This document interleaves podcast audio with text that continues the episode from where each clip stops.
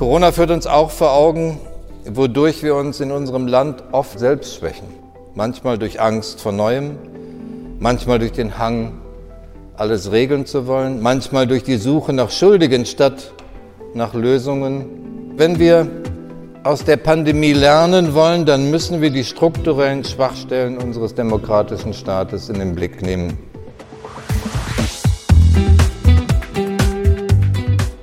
Herzlich willkommen zum Podcast des Forum Bellevue zur Zukunft der Demokratie, einer Veranstaltungsreihe des Bundespräsidenten in Zusammenarbeit mit der Bertelsmann Stiftung. Das Thema des 12. Forums am 15. November 2021 im Schloss Bellevue in Berlin Was kann der Staat? Lektionen aus der Pandemie. Zusammen mit seinen Gästen diskutiert Bundespräsident Frank-Walter Steinmeier folgende Fragen. Was sind die Lehren aus der Corona-Pandemie für Demokratie und Staat? Wie kann das erworbene Krisenwissen in institutionelles Handeln überführt werden? Und wie sollten Staat und Politik in zukünftigen Krisen mit wissenschaftlicher Expertise umgehen? Wie kann diese in demokratische Prozesse einbezogen werden? Die Diskussion beginnt mit der Auftaktrede des Bundespräsidenten.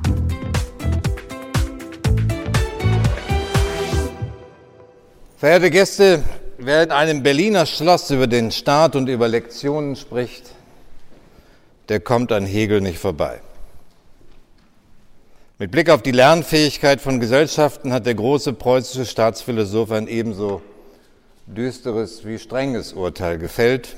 Ich zitiere, was die Erfahrung aber und die Geschichte lehren, schrieb Hegel, ist dieses, dass Völker und Regierungen niemals etwas aus der Geschichte gelernt und nach Lehren, die aus derselben zu ziehen gewesen wären, gehandelt haben. Nun ist die Corona-Pandemie, wie wir in diesem Herbst schmerzlich erfahren, noch nicht Geschichte. Sie bestimmt auch in diesen Tagen unsere Gegenwart. Wenn wir Hegels Pessimismus widerlegen und Lehren aus dieser Krise ziehen wollen, dann dürfen wir eben auch keine Zeit verlieren. In diesen Wochen, in denen uns die vierte Welle mit brutaler Härte trifft, in denen auf den Intensivstationen wieder Tausende mit dem Virus ringen, in denen sich Kinder, Jugendliche, vor allem viele ungeimpfte anstecken. In diesen Wochen müssen wir mehr tun, um diese Welle zu brechen. Aber in diesen Wochen wird uns auch eben sehr bewusst, dass wir jetzt beginnen müssen, für die Zukunft vorzusorgen. Heute Vormittag wollen wir vor allem darüber sprechen, was unser demokratischer Staat tun und leisten kann. Unter dem Eindruck der dramatischen Corona-Lage will ich mich aber noch einmal kurz direkt an die Bürgerinnen und Bürger wenden. Meine Damen und Herren, die vierte Welle trifft unser Land härter, als sie uns treffen müsste. Denn wir wissen doch, was zu tun ist, um diese Pandemie endlich hinter uns zu lassen. Wir können das alle wissen. Die allermeisten Menschen in unserem Land lassen sich impfen, um sich und andere zu schützen. Diejenigen, die sich nicht impfen lassen, setzen ihre eigene Gesundheit aufs Spiel und sie gefährden andere. Es sind vor allem ungeimpfte, die sich in diesem Herbst mit dem Virus infizieren. Es sind vor allem ungeimpfte, die auf den Intensivstationen um ihr Leben kämpfen. Wenn ich höre, dass Menschen, die im Krankenhaus mit dem Virus ringen, noch immer bestreiten, dass es dieses Virus gibt, dann erschüttert mich das zutiefst. Es ist tragisch, und besorgt mich zutiefst. Wer jetzt immer noch zögert, sich impfen zu lassen, den will ich heute ganz direkt fragen, was muss eigentlich noch geschehen, um Sie zu überzeugen? Ich bitte Sie noch einmal, lassen Sie sich impfen. Es geht um Ihre Gesundheit und es geht um die Zukunft unseres Landes. Meine Damen und Herren, fast zwei Jahre nach dem Ausbruch des Virus in der rasanten Dynamik der vierten Welle zu Beginn einer neuen Legislaturperiode. Gerade jetzt ist die Gelegenheit günstig, um erste Schlüsse zu ziehen und uns für künftige Krisen zu wappnen.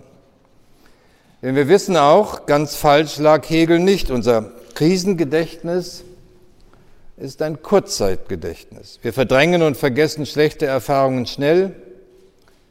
kehren gern in alte Bahnen zurück und die öffentliche Aufmerksamkeit richtet sich schon bald auf das nächste und auf das übernächste Thema. Schon jetzt müssen wir uns fragen, ob wir, wir alle in Politik und Gesellschaft, aus der zweiten und dritten Welle wirklich genug lernen wollten, ob nicht der Wunsch, die Gedanken an die Seuche endlich zu verbannen, einer konsequenten Abwehr der vierten Welle eher im Wege stand. Umso wichtiger ist es, dass wir die tiefgreifenden Erfahrungen dieser Wochen und Monate in Erinnerung bewahren, um Krisenvorsorge auch in normalen Zeiten nicht zu vernachlässigen. Aus den Augen, aus dem Sinn, das wäre jedenfalls die kurzsichtigste Haltung nach dieser Pandemie. Meine Damen und Herren, in den letzten Jahren stand unser Staat fast ständig unter Krisendruck. Finanzmarkt- und Schuldenkrise, Flucht- und Migrationskrise, Klimakrise, Corona-Krise. All das hat dazu geführt, dass sich in Teilen unserer Gesellschaft ein allgemeines Krisengefühl breit gemacht hat. Und es ist dieses Krisengefühl, das bei manchen die Sehnsucht nach populistischer oder auch nur nach technokratischer oder expertokratischer Politik wachsen lässt. Auch deshalb ist es wichtig, dass wir in der Demokratie vorsichtig mit dem Krisenbegriff umgehen und nicht ständig die Rede vom Staatsversagen pflegen, damit nicht schon allein durch die Rhetorik der Eindruck erweckt wird, der Notzustand, der Notstand sei ein Dauerzustand und die Demokratie sei systematisch überfordert, geradezu ohne Lösungskompetenz. Erstens stimmt dieser Befund meines Erachtens, wenn man länger zurückschaut, nicht.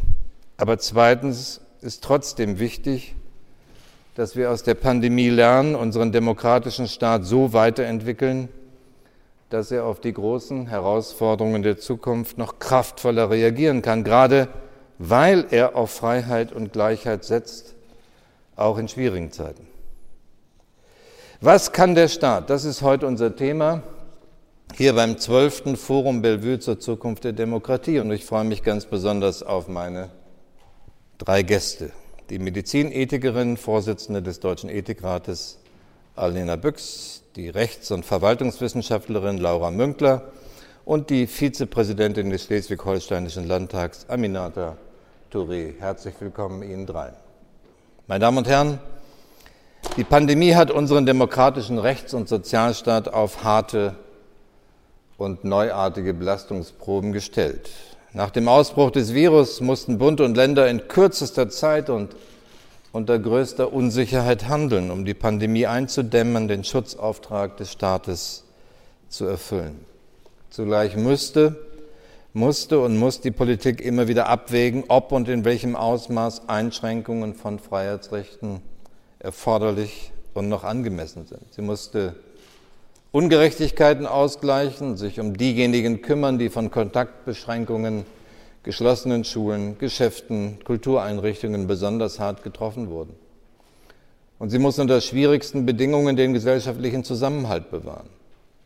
In unserem Staat, der eben anders als bei Thomas Hobbes kein allmächtiger Leviathan ist, sondern eine föderale Respublika. In diesem Staat müssen politische Entscheidungen dabei im Zusammenspiel von Regierung, Parlamenten, Bund und Ländern demokratisch legitimiert sein. Und dazu auch noch, wenn entschieden wird, einer gerichtlichen, unabhängigen gerichtlichen Überprüfung standhalten.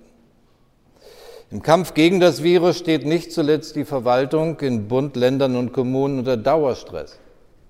Ob Gesundheitsämter, Schulbehörden, Robert Koch Institut, ob Bundesanstalt für Arbeit, Studierendenwerke oder Kreditanstalt für Wiederaufbau, die unterschiedlichen staatlichen Einrichtungen waren und sind gefordert, um Hygienekonzepte zu entwickeln, die Impfkampagne ins Rollen zu bringen, digitalen Unterricht zu ermöglichen, Anträge auf staatliche Hilfen zu bearbeiten und vieles andere mehr, das wissen Sie. Meine Damen und Herren, es ist vor allem die Leistungsfähigkeit unseres Staates, die in dieser außergewöhnlichen Lage im Fokus steht. In den letzten Monaten haben wir, wenn ich das so sagen darf, tiefen Einblick in die Werkstätten der Politik und die Maschinenräume der Verwaltung gewinnen kann. Das Ringen zwischen Exekutive und Legislative, Bund und Ländern. Der öffentliche Streit um Einschränkungen und Lockerungen. auch Pannen beim Testen und Impfen, all das hat das Vertrauen in Staat und Demokratie auf die Probe gestellt. Entscheidend für dieses Vertrauen, von dem ich rede, das erleben wir, ist das Bild, das unser Staat in seiner Gesamtheit abgibt. Vertrauen der Demokratie ist kein blindes Vertrauen von Untertanen, sondern kritisches Vertrauen selbstbewusster Bürgerinnen und Bürger, ein Vertrauen, das auf Skepsis und Urteilskraft, auf Selbstvertrauen dieser Bürgerinnen und Bürger setzt. Die Pandemie führt uns vor Augen, was der Staat kann, auch dank seiner verantwortungsvollen und engagierten Bürgerinnen und Bürger, dank seiner herausragenden Wissenschaftlerinnen und Wissenschaftler, dank seiner Wirtschaftskraft, politischen Ordnung, seines Gesundheitssystems. Das ist das eine. Aber natürlich hat die Krise auch Schwächen unseres Staates, die es schon vor Corona gab, schonungslos offengelegt. Wie unter einem Brennglas. Diese alte Metapher hat in den letzten Monaten ein ganz erstaunliches Comeback erlebt. Defizite bei Vorsorge und Vorausschau, Rückstände bei Digitalisierung, hakende Abläufe in verflochtenen Institutionen. All das trägt dazu bei, dass Möglichkeiten nicht ausgeschöpft werden, dass es oft zu lange dauert, bis wir umsetzen können, was wir schon als richtig erkannt haben.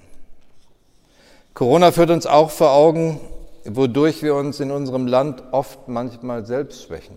Manchmal durch Angst vor Neuem, manchmal durch den Hang, alles regeln zu wollen, manchmal durch die Suche nach Schuldigen statt nach Lösungen oder durch das Hin- und Herschieben von Verantwortung zwischen den verschiedenen staatlichen Ebenen. Meine Damen und Herren, liebe Gäste, wenn wir aus der Pandemie lernen wollen, dann müssen wir die strukturellen Schwachstellen unseres demokratischen Staates in den Blick nehmen.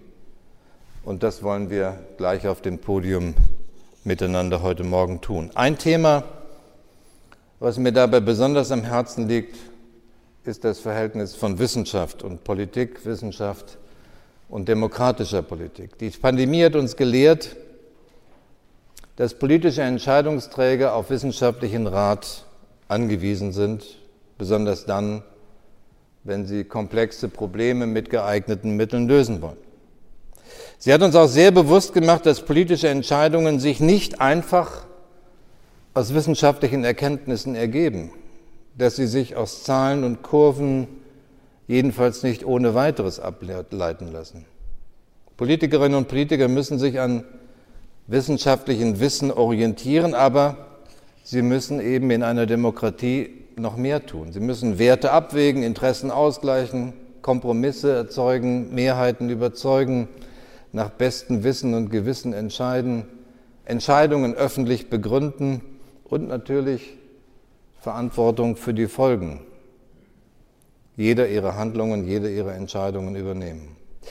Durch dieses Verfahren, das ich eben natürlich nur skizziert habe, ist politische Macht in der Demokratie legitimiert. Es gibt zurzeit viele, die hoffen, dass sich demokratischer Streit durch wissenschaftliche Erkenntnis ersetzen ließe. Ich habe da, um das offen zu sagen, meine Zweifel. Mehr noch, ich befürchte schon im Frühjahr 2020, also weit mehr als vor einem Jahr, begann das Verhältnis von Wissenschaft und Politik mit einem Missverständnis.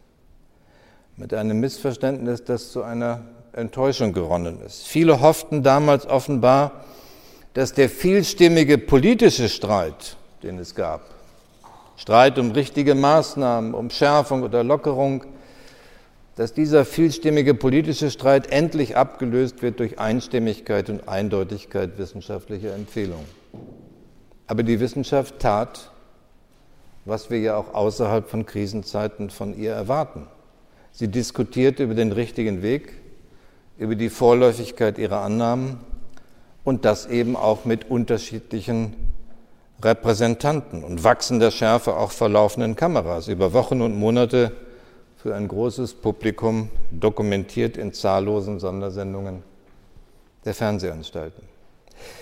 Will sagen, Wissenschaft, das führt uns Corona plastisch vor Augen, gibt es nur im Plural ihrer Disziplinen, Fragen und Methoden. Sie produziert keine absoluten Gewissheiten, sondern spezielles, methodisch gewonnenes, durch verlässliches, überprüfbares Wissen, das immer unter dem Vorbehalt steht, dass man es morgen möglicherweise besser weiß.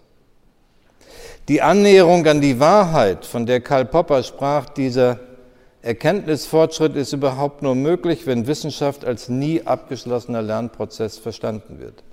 Dass sehr viele wissenschaftliche Antworten eben keine ewigen Wahrheiten sind, das mindert nicht ihren Wert, sondern verweist eher auf das Bewegungsprinzip von Fortschritt. Erst Zweifel und Kritik, Versuch und Irrtum, der Wettstreit um Theorien und Methoden führen zu neuen, auch gemeinsamen Erkenntnissen. Eben diese Kultur des rationalen Streits haben Wissenschaft und demokratische Politik, wie ich finde, durchaus gemeinsam. Aber trotz dieser Gemeinsamkeit beruhen Wissenschaft und demokratische Politik eben auf unterschiedlichen Logiken. Und die Pandemie hat uns gelehrt, dass wir diese Unterschiede nicht nur respektieren, sondern auch öffentlich sichtbar machen müssen, gerade dann, wenn Wissenschaftler die Politik beraten. Wir dürfen die Grenzen, will ich sagen, zwischen diesen beiden Sphären nicht verwischen und wir dürfen die Perspektiven der Wissenschaft und die Anforderungen demokratischer Politik vor allen Dingen nicht gegeneinander ausspielen. Demokratische Politiker müssen den Rat von Wissenschaftlern einholen, sie müssen unterschiedliche Disziplinen einbeziehen, Virologen, Mediziner ebenso wie Philosophen, Psychologen, Wirtschafts-, Sozialwissenschaftler Rechtswissenschaftler. Und sie müssen deren Expertise auch gegen Leugner, Stimmungsmacher und Populisten verteidigen. Und doch dürfen Politiker diejenigen, die sie zu ihren Beratern machen, nicht überfordern. Sie dürfen den politischen Charakter ihrer Entscheidungen nicht verschleiern, weil sie am Ende immer nur auf die wissenschaftliche Position verweisen können, die am überzeugendsten und am stärksten abgesichert erscheint woran insbesondere Laura Münkler uns jüngst erinnert hat. In der Pandemie erleben wir, wie wichtig es ist, dass Politiker offenlegen, welche Experten sie in die Entscheidungsfindung einbeziehen, welche Fakten und Werturteile sie berücksichtigen, welche Unsicherheiten und Ungewissheiten es gibt. Und wir erleben auch, dass Wissenschaftler eine besondere Verantwortung für Demokratie tragen. Auch sie müssen sich ihrer Rolle bewusst sein und demokratische Verfahren respektieren. Mit anderen Worten, wo Politik sich hinter Wissenschaft versteckt oder umgekehrt, wo Wissenschaft sich an die Stelle der Politik setzt, könnte auch sagen, wo Politiker und Wissenschaftler sich gegenseitig benutzen, um Ziele durchzusetzen, dann schwächen wir das Vertrauen sowohl in Wissenschaft wie in Demokratie. Wenn Sie aber die Eigenlogiken beider Sphären anerkennen und sichtbar machen, dann umgekehrt können wir das Vertrauen sogar stärken. Und wir brauchen dieses Vertrauen in Wissenschaft und die Demokratie. Wir brauchen sogar, denken Sie an das Krisenszenario am Anfang, absehbar mehr davon, weil wir mit immer komplexeren Herausforderungen konfrontiert sein werden. Meine Damen und Herren, wir wollen heute auch über das Zusammenspiel von Regierungen und Parlamenten von Bund und Ländern sprechen, das in der Pandemie hin und wieder auch zum Streitfall geworden ist. Ob es zu Beginn eine durchregierende Exekutive gab, wie oft behauptet wurde, wird eine Frage sein, die wir diskutieren, ob es eine Stärke unseres föderalen Bundesstaates ist, wenn Länder und Kommunen so vorgehen können, wie es das Infektionsgeschehen in ihrer Region jeweils erfordert oder ob Spielräume und Regulierungsvielfalt eher irritiert und Akzeptanz kostet, auch das ist eine offene Frage. Eine Frage offen äh, übrigens, die sich schon wieder sehr konkret in dieser Woche stellt, wenn die Ministerpräsidenten sich erneut treffen, um über gemeinsame Schritte im Kampf gegen die vierte Welle zu beraten. Meine Damen und Herren, ich komme zum Ende. Unser drittes großes Thema ist die Modernisierung des Staates.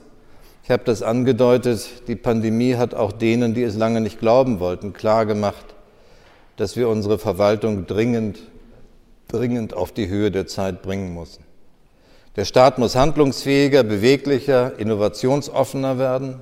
Er muss vor allem digitaler werden, ob es um Werkzeuge geht, um Kompetenzen oder Arbeitsmethoden, der digitale Rückstand in Behörden, an Schulen, im Gesundheitssystem, dieser Rückstand ist nicht nur zu bedauern, er ist manchmal sogar beschämend.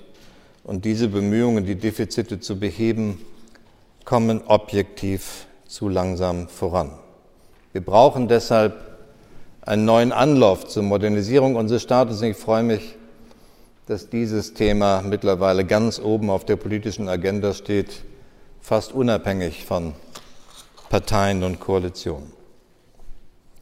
Im Ergebnis, meine Damen und Herren, anders als Hegel bin ich überzeugt, unsere Gesellschaft hat die Kraft, Lehren aus dieser Krise zu ziehen. Deshalb will ich zum Schluss hier in diesem Berliner Schloss einen anderen preußischen Zeitgenossen zitieren, nämlich Wilhelm von Humboldt, den preußischen Gelehrten und Staatsmann. Dessen Credo lautete, immer im Forschen bleiben. Ich finde, das ist ein schönes Motto für unser Forum Bellevue zur Zukunft der Demokratien. Das war die Rede des Bundespräsidenten beim 12. Forum Bellevue zur Zukunft der Demokratie. Es folgt die Debatte zum Thema mit Alena Büchs, Vorsitzende des Deutschen Ethikrates, mit Laura Münkler, Professorin für öffentliches Recht an der Universität Greifswald und mit Aminata Touré, Vizepräsidentin des Schleswig-Holsteinischen Landtages. Ja, es ist ein ganz schöner Reigen, den wir uns für dieses Gespräch hier vorgenommen haben. Aber wir haben ein bisschen Zeit miteinander. Ich hatte eigentlich vor, ursprünglich anders äh, in der Reihenfolge zu beginnen, Frau Touré, aber mit Blick darauf, dass die Ministerpräsidenten sich treffen, ähm, fangen wir vielleicht mit Ihnen und dem Bund-Länder-Verhältnis und der Rolle des Parlaments an. Sehr gerne. Sie sind äh, seit gut zwei Jahren, glaube ich, mhm. Vizepräsidentin des Schleswig-Holsteinischen Landtages, haben deshalb äh, Ihre Zeit als Vizepräsidentin auch mit dem Konflikt Exekutive, äh, Legislative, Bund-Länder-Streit äh, fast vollständig verbracht. Mhm. Hat es das Durchregieren der Exekutive gegeben oder haben Sie den Eindruck, mindestens auf der Länderebene haben sich Parlamentarier zeigen können, Entscheidungen beeinflussen können? Ja, also ich glaube, es gab äh, sowohl als auch. Also wir haben direkt am Anfang der Pandemie ist mir aufgefallen, dass wir nicht nur in den gesellschaftspolitischen Fragen oder im Gesundheitssystem oder an vielen anderen Orten uns die Frage gestellt haben, was ist eigentlich in der Vergangenheit schiefgelaufen, wo gibt es sozusagen Lücken oder auch Probleme, sondern auch in der Frage vom Verhältnis Parlamentarismus und Exekutive, dass diese Frage sich ganz dezidiert an dieser Stelle gestellt hat, weil man eben gemerkt hat, dass sozusagen die Möglichkeiten, die die Exekutive hat mit ihren Strukturen, immer sozusagen einen Vorteil hat gegenüber dem Parlament. Und diese Frage hat sich natürlich noch mal verschärft, als es darum ging, in kurzer Zeit viele Entscheidungen zu treffen, die relevant sind für unsere gesamte Gesellschaft. Und deshalb gab es natürlich dieses Missverhältnis von, wie schnell und handlungsfähig ist das Parlament mit seinen Strukturen und wie schnell und handlungsfähig ist eigentlich die Regierung und wie viel Handlungsfähigkeit müssen wir auch der Exekutive zugestehen. Und was ich auch immer wieder bemerkt habe, ist, dass die Handlungsfähigkeit von Politik, die dann ja gar nicht so scharf unterteilt wird, was Parlament und Exekutive angeht, von außen, durchaus ähm, eine relevante Frage ist. Aber inwiefern ähm, auch die sozusagen Selbstbefassung oder Selbstauseinandersetzung angemessen ist in einer Krisenzeit. Also das heißt, da haben wir, glaube ich, als Parlamentarierin ein Stück weit gedacht, wir müssen jetzt Handlungsfähigkeit auch zeigen, indem wir der Exekutive möglichst viel Spielraum geben. Und auf der anderen Seite hätten wir aber an dieser Stelle auch viel mehr und intensiver diskutieren müssen, wo wir noch nachbessern müssen im Selbstverständnis des Parlamentarismus. Und ich glaube, das ist sozusagen diese Frage, die es schon vorher gegeben hat, die es jetzt gibt und die wir weiterhin auch diskutieren müssen welches Selbstverständnis haben wir als Parlament in einer parlamentarischen Demokratie? Und ich glaube, diese Frage ist noch nicht vollends beantwortet. Aber Sie sind dabei, das aufzuarbeiten. Haben Sie Absolut. sich Formen gegeben, in denen Sie das aufarbeiten? Wir haben zum Beispiel gemerkt, dass gerade die Exekutive, die Landesregierung sich immer wieder Expertinnen natürlich regelmäßig eingeladen hat Und wir haben dann zum Beispiel auch als Ältestenrat äh, beschlossen, dass wir ähm, so eine Expertinnenanhörung auch im Parlament machen, als, äh, ähm, als geschlossener Rahmen sozusagen. Und haben dort die unterschiedlichen äh, Expertinnen eingeladen, von Rechtswissenschaftlerinnen bis hin zu Sozialwissenschaftlerinnen und so weiter und Menschen aus dem Gesundheitssystem und haben dort sozusagen gemeinsam uns diese Anhörung äh, angehört und unterschiedliche politische Entscheidungen auch getroffen. Und Sie hatten ja auch die Frage gestellt, ob wir auch die Möglichkeit hatten, ähm, mit Entscheidungen zu treffen und Vorschläge zu machen. Und ich würde definitiv sagen, dass wir das getan haben im Rahmen von Ausschussanhörungen, im Rahmen von Expertise, die wir uns angehört haben und im Rahmen dessen, dass wir natürlich auch ähm, Vorschläge eingearbeitet haben. Was wir aber nicht getan haben, glaube ich, ausreichend, ist das zu institutionalisieren. Also ich glaube, es ist viel zwischen Tür und Angel passiert, aber nicht in der Form, dass man das noch stärker hätte institutionalisieren können im Vergleich zu diesem Rahmen der MPK, der Ministerpräsidentinnenkonferenz, die wir als sehr problematisch auch in Teilen ähm, wahrgenommen haben als Parlamentarierin. Der Blick von außen auf die politischen Institutionen unterliegt ja auch manchmal Konjunkturen. Ich weiß nicht, ob ich richtig liege mit der Bewertung, aber vielleicht können Sie es ja kommentieren. Ich hatte ganz am Anfang, wenn wir zurückgehen ins Frühjahr 2020, den Eindruck, dass es große Ungeduld gab, dass jeder Verweis darauf, dass Entscheidungen auch demokratisch legitimiert worden sind, schon als Verweis auf Unlust oder jedenfalls nicht genügenden Ehrgeiz gesehen worden mhm. ist. Ähm, dann hat es äh, eine Zeit lang eine deutliche Priorität der Exekutive in, den, in, den, äh, in der Entscheidung über Maßnahmen gegeben. Das kann auch nicht anders sein, das haben Sie eben begründet. Und ähm, in einer zweiten Welle kam dann so eine kritische Aufarbeitung, ja, was machen eigentlich die Parlamente und mhm. warum sind die Parlamente nicht sichtbar? Haben Sie diese unterschiedlichen Konjunkturen auch gespürt oder? Total. Und ähm, ich bin seit zwei Jahren Vizepräsidentin, aber seit 2017 Abgeordnete in ja. Schleswig-Holstein. Und ich habe von Anfang an mich immer mit dieser Frage auseinandergesetzt, inwiefern sind die politischen Prozesse, die wir machen, eigentlich transparent genug nach draußen? Und vermitteln wir sie als Abgeordnete, als Politikerin eigentlich transparent nach draußen. Und gerade dann im Frühjahr 2020, wo man auf einmal, ich glaube, eine breite Gesellschaft sich mehr mit Politik und politischen Entscheidungen auseinandergesetzt hat als zuvor, hat sie zeitgleich gemerkt, irgendwie sind mir die Prozesse ein bisschen zu langsam. Und andererseits ähm, versteht man vielleicht auch bestimmte Prozesse nicht was auch uns selbst geschuldet ist in der Art und Weise, wie wir über unseren politischen Alltag, glaube ich, ein Stück weit auch berichten oder erzählen oder transparent machen. Und äh, dann gab es natürlich auch die Phase von ähm, dass alle sich sozusagen immer zu diesen Ministerpräsidentinnenkonferenzen hingearbeitet haben und äh, dort sozusagen die Entscheidungen immer getroffen sind und was natürlich dann zu einem problematischen Verhältnis geführt hat, weil wer ist eigentlich in unserer parlamentarischen Demokratie derjenige oder diejenigen, die diese Entscheidungen sozusagen vorbereiten sollten? Eigentlich sind es wir als Parlament und wir haben uns selbst ein Stück weit verzwergt, würde ich sagen, in dieser Zeit. Ähm, wir haben uns ähm, ein Stück weit zurückgenommen, weil wir dachten, das erfordert die Situation. Ähm, und ich glaube aber, dass gerade in Krisensituationen es total notwendig ist, auf die bestehenden Strukturen, die ihre Sinnhaftigkeit haben, zurückzugreifen und diese auch zu stärken. Und ich glaube, man hat es gerade in der Debatte um die, Änderung des Infektionsschutzgesetzes dann ja auch stark gemerkt im letzten Jahr, wie das Parlament, also gerade der Deutsche Bundestag, ähm, dann gesagt hat, wir sind äh, der Gesetzgeber und wir müssen diese Kompetenz auch vollends ausfüllen. Sie haben in Ihrer ersten Antwort in einem Halbsatz ein, ein kritisches Wort äh, zur Ministerpräsidentenkonferenz, Sie, wahrscheinlich mhm. äh, das Treffen der Ministerpräsidenten mit äh, der Bundeskanzlerin angefügt. Ähm, sehen Sie es wirklich so kritisch mhm. und ähm, sehen Sie eigentlich eine Perspektive, dass die Abstimmung zwischen Bund und Ländern nicht in solchen Gremien stattfindet, selbst wenn sie in der Verfassung nicht vorgesehen sind? Oder ist sowas nicht notwendig? Ich glaube, dass es total notwendig ist, dass es eine Abstimmung braucht zwischen dem Bund und den Ländern. Also das würde ich an keiner, Zeit, äh, an keiner Stelle sozusagen anzweifeln. Die Frage ist nur, wenn die Entscheidungsverlagerung innerhalb der parlamentarischen Demokratie auf diese Strukturen, die eigentlich in der Verfassung nicht vorgesehen sind, ähm, komplett verlagert werden, dann haben wir, glaube ich, ein Problem. Also wenn die Struktur so rum wäre, dass die unterschiedlichen Landesparlamente und der Deutsche Bundestag ähm, Debatten führen, Vorschläge machen und man diese sozusagen in eine Ministerpräsidentinnenkonferenz reinbringt und sie dort diskutiert, dann wäre das Verhältnis nochmal eigentlich angemessen an das Verhältnis, das wir haben müssten zwischen Exekutive und Legislative.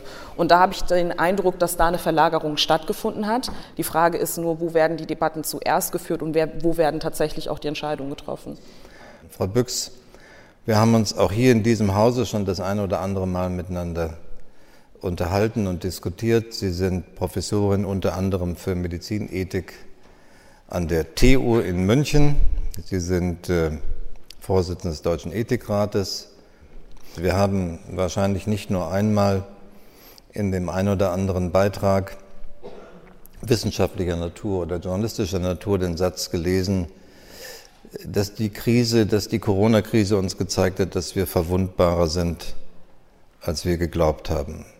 Gerade am Wochenende ein äh, neues Werk von Armin Nassé in der Hand gehabt, die Theorie des überforderten Staates, nein, der überforderten Gesellschaft. Er richtet gerade den Blick nicht nur auf den Staat, sondern auf die Gesellschaft. Mich interessiert das deshalb, weil ich zufälligerweise, das war gar nicht jetzt äh, im Vorfeld unseres Zusammentreffens heute geplant, ähm, in einer Reihe von skandinavischen Staaten unterwegs war, uns insbesondere, ich lasse Schweden mal außen vor, aber Dänemark und Norwegen, die sicherlich nicht in jeder Hinsicht vergleichbar sind, was Bevölkerungszahl angeht, was äh, Bevölkerungsdichte angeht, was die urbanen Ballungszentren angeht. Da gibt es sicherlich Unterschiede. Aber ähm, das Thema spielt dort in der öffentlichen Auseinandersetzung eine ähnlich große Rolle wie bei uns. Die Gesellschaften selbst scheinen anders damit umzugehen. Ist äh, die deutsche Gesellschaft durch das, was sich ereignet hat in diesen letzten fast zwei Jahren, nach Ihrer Auffassung deutlich verunsicherter als andere Gesellschaften? Vielen Dank für die Frage ähm, und danke, dass ich hier sein darf. Ähm, ich glaube, dass wir in Deutschland eine etwas besondere Situation haben, dass wir da ein Missverhältnis haben zwischen dem, wie der gesellschaftliche Zusammenhalt und auch die Resilienz des Systems empfunden wird und wie sie zum Teil tatsächlich sich darstellt. Das ist konsistent, fällt das auseinander. Es gibt eine ganze Reihe von sehr schönen empirischen Untersuchungen, die zeigen, dass durch diese ganze Krise hindurch das Verhalten der Menschen insgesamt sehr vernünftig war, der sehr großen Mehrheit der Menschen insgesamt sehr vernünftig war und dass auch sehr viel prosoziales und unterstützendes Verhalten da war. Dass aber die Wahrnehmung von gesellschaftlichem Zusammenhalt drastisch nachgelassen hat. Also gibt es eine sehr schöne Studie, die das für, ich glaube, acht europäische Länder untersucht. Und da ist in Deutschland die Wahrnehmung von irgendwie 73 Prozent auf 34 Prozent runtergefallen. Und das ist in Dänemark beispielsweise anders. Da wird der gesellschaftliche Zusammenhang weiter sehr stark wahrgenommen. Das heißt, wir haben ein Auseinanderfallen dessen, wie wir fühlen, dass die Dinge äh, bei uns funktionieren und wie sie in vielen Fällen tatsächlich funktionieren. Und das spiegelt sich sicherlich wieder in den teilweise sehr oder jedenfalls teilweise polarisierten Debatten, die wir dieser Tage sehen im digitalen Raum, aber durchaus auch in den ganz traditionellen Medien. Und das hat einen Effekt auf das Vertrauen in die Institutionen, die uns durch diese Krise leiten. Und wenn ich noch einen Satz zu dem sagen darf, was die Frau Touré gerade ähm, so schön dargelegt hat, ähm, und jetzt mal gesprochen als jemand, der dieses Missverhältnis selbst erfährt, ja. ähm, auch als Bürgerin. Ähm, ich glaube, eine der ganz wesentlichen Herausforderungen ist, dass wir wissen, wir, wir, wir wissen eigentlich alles. Und wir können eigentlich alles. Wir haben kein Erkenntnisproblem, sondern wir haben ein Umsetzungsproblem. Und mit Blick auf diese Komplexität, Verhältnis Exekutive ähm, und ähm, äh, Parlament in den jeweilig, also Land, Bund und so weiter, da haben wir ein Bedürfnis nach mehr Vorausschau. Und das fällt uns jetzt gerade wieder, glaube ich, dieser Tage sehr drastisch auf die Füße, dass das nicht da ist. Und das verstärkt dieses Gefühl einer Machtlosigkeit, das sich sehr äh, gut auch in empirischen Studien nachvollziehen lässt. Und das hilft natürlich dieser Wahrnehmung von uns gelingt nicht, es gelingt uns nicht, diese Krise so gut, wie wir eigentlich glauben, dass wir es vielleicht könnten, umzusetzen, das, das, das überführt sich nicht in die Realität. Und das schürt dann bei einigen eine Abkehr von den demokratischen Institutionen, die wir haben. Das sehen wir leider. Das führt zu einer Verstärkung dieser sich selbst äh, immer wieder ähm, hermetischer abriegelnden Blasen, die dort stattfinden, an die gar nicht mehr heranzukommen ist auf der einen Seite. Und gleichzeitig diejenigen, die sich eigentlich die ganze Zeit sehr vernünftig verhalten haben und äh, sehr stark auch immer noch dieser solidarischen Motivation folgen, die fragen sich, wie kann denn das sein, dass wir jetzt schon wieder in dieser Wiederholung einer Situation sind, also so ein bisschen täglich grüßt das Murmeltier, dass man dieser Tage wieder durchlebt. Und ich glaube, da ist es wirklich wichtig, also wenn ich das mal als Bürgerin der Parlamentarierin mitgeben darf, dass sehr viel stärker vorausschauend in der Entscheidungsfindung auch agiert wird. Denn dann haben Sie natürlich auch mehr Zeit, um die Abstimmungsprozesse sozusagen zu gestalten. Dann ist man nicht so ungeduldig, dann sagt man nicht Exekutive, jetzt mach mal. Wenn es vorausschauender geplant ist, dann kann man die üblichen Prozesse einfach sehr viel entspannter durchgehen. Und ich glaube, dass das tatsächlich in einigen der skandinavischen Länder ähm, etwas besser gelungen ist. Haben wir vielleicht auch mehr Vertrauen in die Vorhersehbarkeit gehabt? Haben wir mehr Vertrauen entwickelt? Ich will sagen, ähm, Jemand, den Sie ganz gut kennen, Herfried Münkler, hat vor kurzem geschrieben, äh, wenn man Elemente der Moderne bezeichnet, dann ist ein wesentliches Element das Zurückdrängen des Unvorhersehbaren. Daraus ist so etwas wie ein Beherrschbarkeitsnarrativ entstanden. Und ist das vielleicht stärker als in anderen Gesellschaften bei uns? Haben wir mehr Vertrauen darauf gehabt, äh, dass die Dinge, die möglicherweise Unbill bereiten könnten, dass wir die besser voraussehen könnten als andere? Gibt es sowas? Also zweierlei. Amin Nasehi hat ja in diesem Buch sehr schön äh, beschrieben, dass die Praktiken jeweils eigentlich sehr stabil bleiben. Also dass sozusagen das Verhalten in den unterschiedlichen Sphären immer dahin strebt, sich so zu verhalten, wie das immer schon war. Das scheint also relativ stark zu sein. Und das widerspricht der Dynamik eines exponentiellen Geschehens. Das ist leider in der Pandemie eine, eine, äh, ein Aneinanderstoßen sehr unterschiedlicher Logiken. Das ist der eine Punkt. Und der andere Punkt, das ist durchaus möglich, so habe ich das für mich selbst noch gar nicht konfiguriert. Ich hätte es äh, viel weniger wohlwollend, ähm, vielleicht auch als ein, ein Element von Wunschdenken ähm, beschrieben, dass man in verschiedenen Phasen dieser Pandemie hatte, dass es doch jetzt eigentlich beherrschbar ist. Wir haben doch die Instrumente, wir wissen doch, was wir tun müssen, wir haben die Impfungen, wir haben die Tests und so weiter und so fort. Und wie schnell sich die Situation wieder verändern kann, das widerspricht, glaube ich, tatsächlich ähm, eingeübten Formen von Kontrolle und Beherrschung, die man ansonsten im politischen, aber auch im gesellschaftlichen Prozess kennt. Wenn ich darf, würde ich auch gerne noch einmal Ihre Gedanken, Herr Steinmeier, zur ähm, wissenschaftlichen Politikberatung ähm, aufrufen.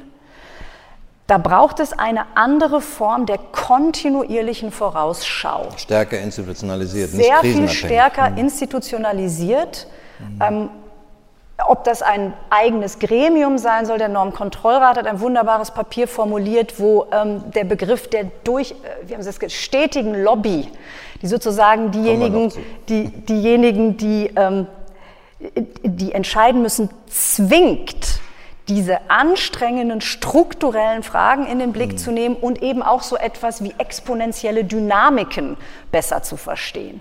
Also ich habe Ihnen das gerade hingelegt mit der Vorausschau, aber natürlich ist es so, dass wir auch als Gesellschaft den Reichtum der wissenschaftlichen Politikberatung, den wir haben, vielleicht doch noch etwas professionalisieren, institutionalisieren, dann auch was Verantwortung und Transparenz anbelangt, ähm, besser verstehbar machen können, um nicht in überkommene Praktiken äh, in denen zu verharren, beziehungsweise um besser gerüstet zu sein, wirklich vorbereitet, auch in einer exponentiellen Wachstumssituation beispielsweise dann nachvollziehbar zu reagieren. Dann ist das nicht überhastet, sondern evidenzbasiert hoffentlich und beruht auf Dingen, die nicht von irgendwoher zu kommen scheinen, sondern die eben kontinuierlich erarbeitet werden. Das wäre so einer meiner Wünsche. Und ob das ein Rat ist, das wird ja immer wieder diskutiert, oder eine Reserve oder wie man das dann ähm, konzeptionalisiert und institutionalisiert, ist überhaupt nicht mein Beritt. Ähm, aber dass so etwas, wie das auch in anderen Ländern ähm, äh, stattfindet, uns, glaube ich, doch helfen würde, das scheint recht, mir jedenfalls, recht klar zu sein. Hm. Wenn ich nochmal zwei Aspekte aus Ihrer Antwort aufgreifen darf. An einem Punkt haben Sie gesagt, eigentlich wissen wir doch, was zu tun ist. Das habe ich ja vorhin versucht, äh, in meiner Rede an die Bürgerinnen und Bürger auch zu sagen. Wir wissen, was zu tun ist. Ähm, Impfen gehört zu dem Ausweg, den wir wählen müssen.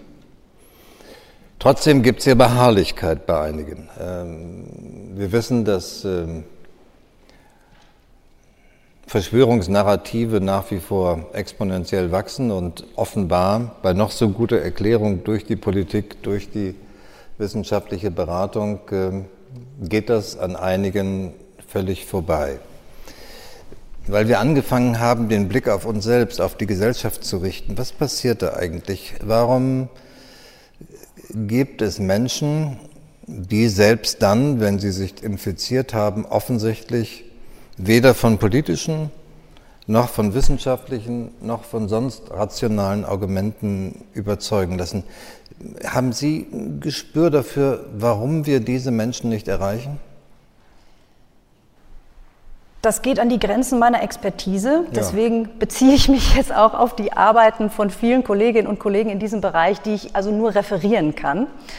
Ähm, es gibt eine sehr schöne Studie, ich glaube Göttingen, die zehn unterschiedliche Typen der Verweigerung mit Blick auf das Impfen gezeigt hat. Und allein diese, dass es zehn Typen sind, zeigt uns schon etwas. Mhm. Das ist nicht ein monolithischer Block, mhm. sondern es gibt sehr viele unterschiedliche Gründe, warum Menschen beispielsweise so etwas eigentlich einfaches, ähm, viel Milliardenfach als sicher ähm, nachgewiesenes äh, Instrument wie die Impfung ablehnen.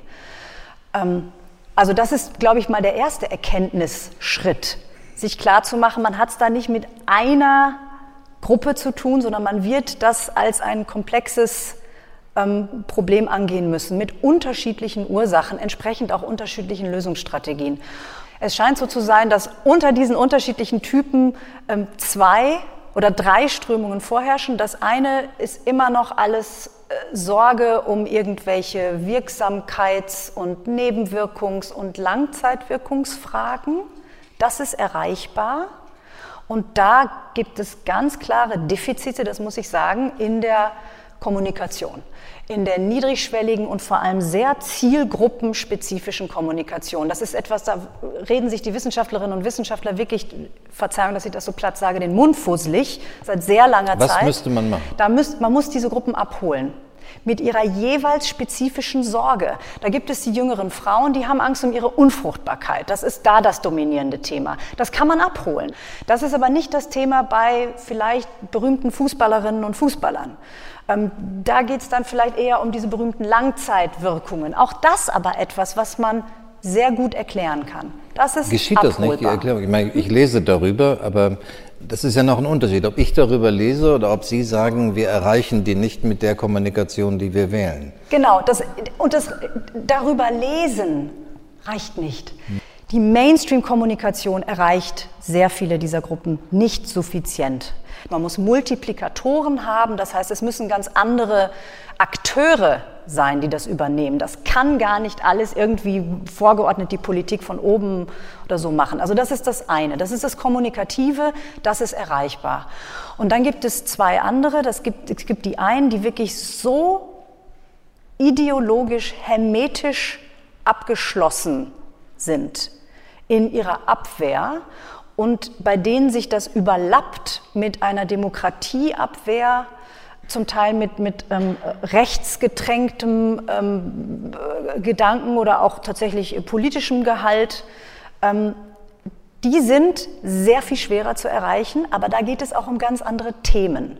Da geht es um ein, eine Abgewandtheit von unseren Grundüberzeugungen eines demokratischen Rechtsstaates. Da geht es darum, irgendwie wieder Vertrauen zu wecken. Da geht es um Enttäuschungsphänomene, die erlebt wurden. Da geht es um teils systematische Benachteiligung und so weiter und so fort. Das ist etwas wirklich ganz anderes als diese faktenbasierte Aufklärungsarbeit. Und allein, ich bleibe jetzt nur mal bei diesen zwei Gruppen, denn die sind wichtig.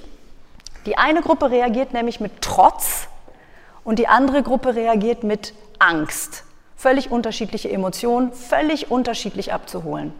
Ähm, und dann haben wir natürlich eine abnehmende, langsam abnehmende Impfwirkung, was die Boosterimpfung nochmal ähm, in den Vordergrund stellt. Auch das im Übrigen nicht, das war nicht von vornherein so absehbar, ähm, aber zeigt auch wieder, wie sehr man dann rasch an verschiedenen Stellen reagieren muss. Und nochmal, ich kann, das ist viel für eine Politik, die ja auch noch andere Dinge zu tun hat und die dann im Krisenmodus auf einmal auf so etwas zu reagieren hat, was Wissenschaftlerinnen und Wissenschaftler über viele, viele Publikationen sich hin und her schieben. Hm. Frau Münkle, tut mir leid, dass es ein bisschen gedauert hat, aber ich glaube, das war jetzt auch eine ganz gute Vorlage für äh, die Kommentierung, äh, die wir von Ihnen hier erwarten oder erbitten.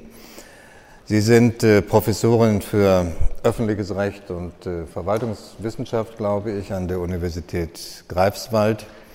Und äh, Sie sind hervorgetreten durch eine nicht nur große, sondern großartige Habilitation zur Expertokratie, als wäre sie für diese Zeit geschrieben worden.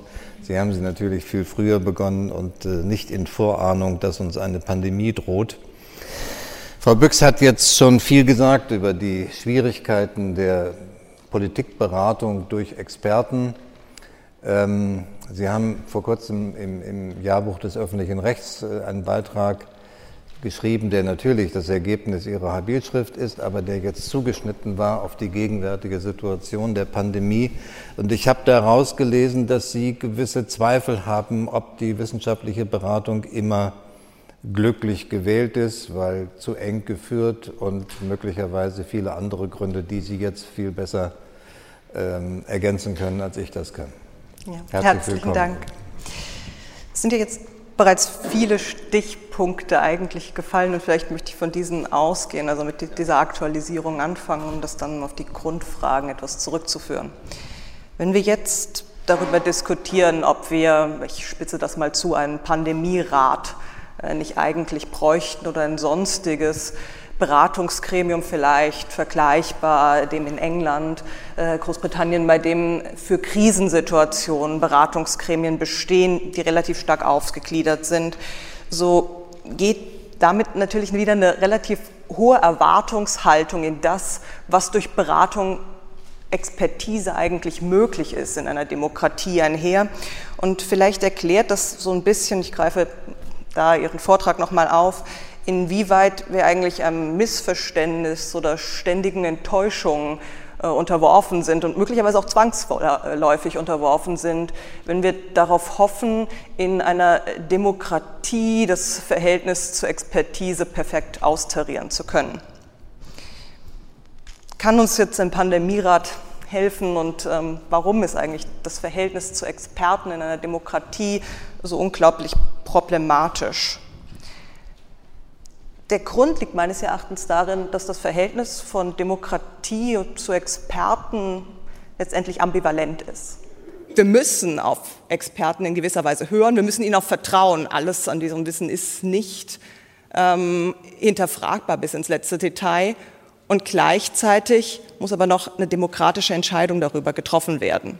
Und wie das funktionieren kann, äh, eigentlich aus dieser Ambivalenz rauszukommen, ohne dass dauernd ähm, expertokratische oder dann gerade populistische Tendenzen erfolgt sind, das ist möglicherweise ähm, einerseits durch eben einen Expertendiskurs, der plural möglich ist, aber auch gerade in der Institutionalisierung möglich. Und wäre die Frage, hilft uns jetzt in der Institutionalisierung wirklich ein äh, Pandemierat? Das schien jetzt bei Ihnen, Frau Büchs, recht eher noch optimistisch gedeutet das ist Ihnen gewesen noch zu, eng, sein. Das ist mir zu eng. Also ein Pandemierat, den man dann ad hoc einsetzt, da wäre ich, äh, da teile ich, glaube ich, die gewisse Skepsis. Mir ging es eher darum, genau das, was Sie sagen, zu ermöglichen, dass man eben sehr plural, ganz viele unterschiedliche Expertisen, aber eben kontinuierlich ähm, abbildet in einer Reserve oder eben einem nebenlaufenden Krisenrat. Also ich hatte eher an sowas wie SAGE gedacht, um ehrlich zu sein. Aber ist das nicht etwas, was die Wissenschaftsakademien abdecken können? Leopoldina? Ja, beispielsweise. Also ich würde auch nicht sagen, dass wir da nicht schon die we wesentlichen Elemente in Deutschland haben. Also wer bin ich, dass ich in Anwesenheit zweier Akademiepräsidenten so etwas ablehnen würde? Das ist, würde ich sicherlich nicht tun. Gleichwohl glaube ich schon, ähm, dass man und gerade weil Sie die unterschiedlichen Disziplinen ähm, erwähnen, dass man vorausschauend und kontinuierlich ähm, Gremien bestücken kann aus den Akademien beispielsweise, aber eben nicht nur aus den Akademien, denn auch dort gibt es ja Prozesse der Ernennung und bis jemand Mitglied ist und so weiter und so fort. Ähm, und auch nicht alle ähm, Expertisen sind gleich abgebildet in den Akademien. Also langer Rede, kurzer Sinn, da gibt es viel zu tun. Ich bin nicht diejenige, die die Institutionalisierung sagen, ähm, vorexerzieren würde, aber dass es uns helfen könnte, diese, diese Art von Politikberatung sichtbarer, nachvollziehbarer, transparenter zu gestalten. Ich glaube, das ist sehr wichtig, denn ich bin ganz bei Frau Münkler, möchte ich nochmal zitieren. Der Deutsche Ethikrat hat 2020 im März gesagt, die Pandemie ist die Stunde der demokratisch legitimierten Politik. Und was wir damit meinten, war ein Satz, den wir nicht in die Empfehlung aufgenommen haben, aber der sehr, sehr schön das zusammenfasst. Politik muss auf Wissenschaft hören, aber darf ihr nicht hörig sein kann ihr nicht hörig sein, sondern diese, dieses unterschiedliche Rollenverständnis, Sie hatten es gesagt, Herr Steimer, ja. das muss dringend erhalten bleiben. Aber dass wir sozusagen so gewisse erratische Phänomene hatten in den letzten anderthalb Jahren, ich glaube, das lässt sich nicht von der Hand weisen. Manchmal auch eine gewisse Neigung zum gegenseitigen Missbrauch, das kommt auch vor. Aber äh, das ist nicht die Regel. Nur ähm, wir werden gleich auf, auf die wissenschaftliche Beratung, oder waren Sie noch nicht durch? Ich würde noch gerne einmal etwas zu Sage sagen. Ja, gerne. Ähm, wenn wir das Ganze jetzt erweitern auf den Krisenrat, dann klingt das natürlich irgendwie gut und wir haben irgendwie damit die verbundene Hoffnung, äh, dass wir vielleicht besser darstellen könnten, ähm, als wir das heute tun. Nun haben Sie aber jetzt gerade Sage als groß, äh, sozusagen Vorbild genannt. Und dann würde ich mal nachfragen, steht denn jetzt eigentlich Großbritannien wirklich besser da mit diesem Beratungsgremium? Und die nächste Frage ist, ist nicht also wir können das institutionalisieren. Ist das eine Frage der Qualität des Beratungsgremiums oder der Bereitschaft von Politik, dem genau. Beratungsgremium mindestens zuzuhören? Genau, es ist eine Bereitschaft, es ist eine Bereitschaft der Politik zuzuhören.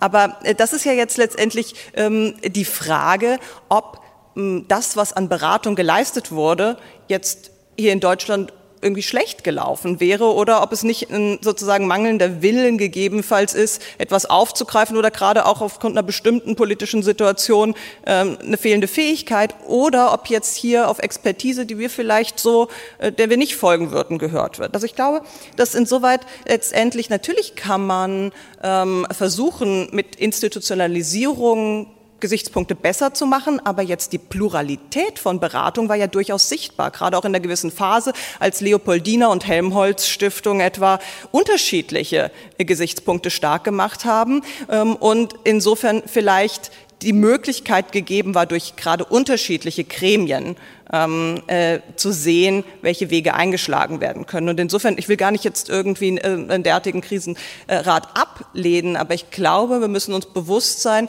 dass der natürlich auch den Fokus auf sich lenkt und dass das auch wieder Auswirkungen auf die Frage hat, was wir eigentlich an unterschiedlicher Expertise wahrnehmen. Deswegen bin ich nicht ganz sicher, ob das jetzt zwingend in der Frage der Beratung ähm, ein Problem war. Ja, ich glaube, es hat viel mit dem zu tun, was ich versucht habe in meiner Rede zu sagen, dass es ganz am Anfang auch Missverständnisse über die Rolle der Wissenschaft gab. Will sagen, dass sich viele zu sehr erhofft hat, dass man diesen ewigen Streit in der Politik zwischen Bund und Ländern, Exekutive und Legislative, dass man das erledigt dadurch, dass wir jetzt eine konsolidierte wissenschaftliche Meinung haben. Und dass dann merkwürdigerweise nicht wir, aber viele doch überrascht waren, in der Wissenschaft wird genauso heftig diskutiert und dann gehen die auch noch vor die Kameras und machen den Streit öffentlich. Und das hat zu einer gewissen Irritation mindestens bei Teilen der Gesellschaft geführt, die sich anderes erhofft haben.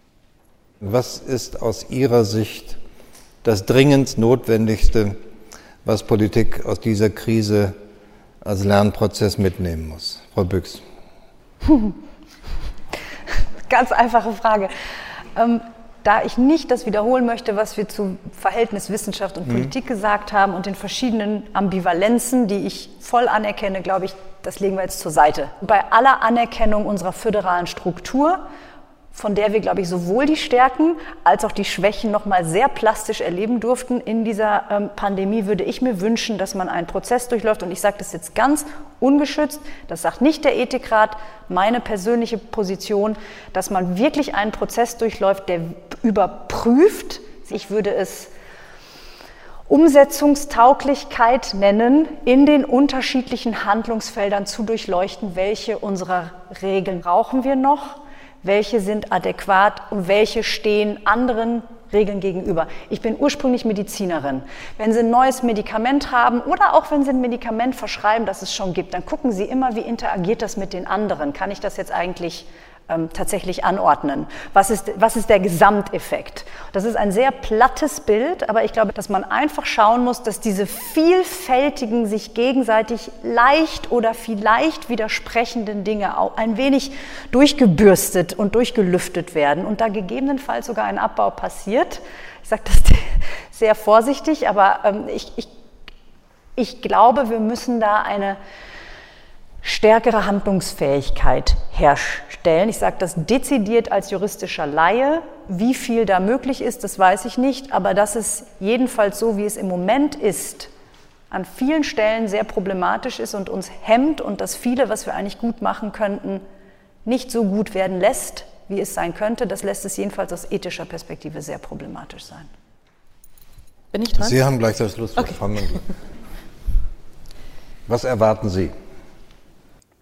Ich würde erwarten, dass letztendlich eine politische Verantwortungsübernahme erfolgt, gerade im Verhältnis von Expertenwissen und politischen Entscheidungen ist. Also man kann das rechtlich nicht als Pflicht der Auseinandersetzung herleiten, aber dass dennoch ähm, offengelegt wird und nicht etwa inszeniert allein, dass man sich auf Expertise beruft, äh, nur eine bestimmten, sondern auch klar macht, warum man andere Punkte letztendlich ablehnt und insofern offenlegt, inwieweit eine Auseinandersetzung denn eigentlich erfolgt ist. Denn ich glaube, das könnte helfen, ähm, diese letztendlich Enttäuschungserfahrung äh, ähm, in jederlei Hinsicht. Die Politik ist enttäuscht von der Beratungsleistung, vielleicht war sie nicht klar genug. Gleichzeitig sind die Experten enttäuscht, weil man nicht auf sie gehört hat, ähm, irgendwie aufzuwiegen und insoweit auch das Ganze politisch sanktionierbar zu machen, weil Experten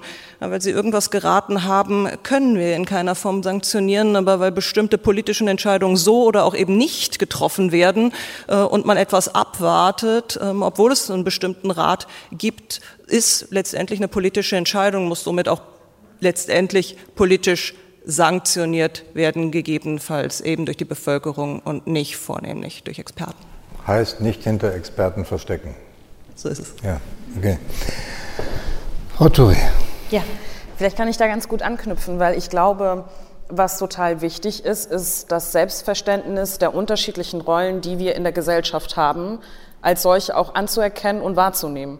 Also ich kann da sehr gut anknüpfen an das, was Frau Münkler gesagt hat, weil ich glaube, wenn wir uns sozusagen der Verantwortung nicht bewusst sind, dass wir die Abwägungen treffen und dann aber auch zu dieser Entscheidung stehen müssen, dann gibt es so eine Verantwortungsdiffusion und man weiß nicht mehr, wer ist eigentlich zuständig für die Entscheidungen, die getroffen worden sind.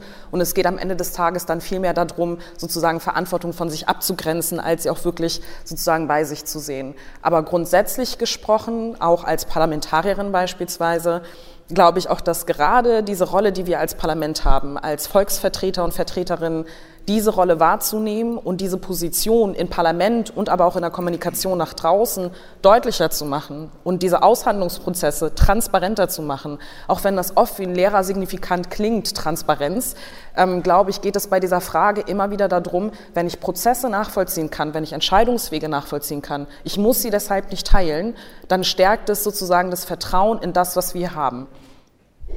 Danke für dieses leidenschaftliche Plädoyer. Danke an alle Podiumsteilnehmerinnen. Danke Ihnen allen fürs Hiersein, fürs Zuhören. Wir sind mittendrin. Das konnten wir durch diese Diskussion nicht verändern, aber ich glaube, deutlich geworden ist auch, dass gerade weil wir mittendrin sind, der Blick auf die Zukunft, wie wir uns schützen vor Wiederholung ähnlicher Situationen, jedenfalls soweit das möglich ist, dass diese Debatte jetzt notwendig ist, mit entschiedenem Willen zur Reform und Modernisierung, wo das notwendig ist, mit Vorsorge in den Bereichen, wo sie möglicherweise nicht in ausreichendem Maße vorhanden ist. Herzlichen Dank, bis zum nächsten Mal. Auf Wiedersehen. Das war das zwölfte Forum Bellevue zur Zukunft der Demokratie. Eine Veranstaltungsreihe des Bundespräsidenten in Zusammenarbeit mit der Bertelsmann Stiftung. Mehr Informationen zu dieser Veranstaltungsreihe finden Sie unter www.forum-bellevue.de.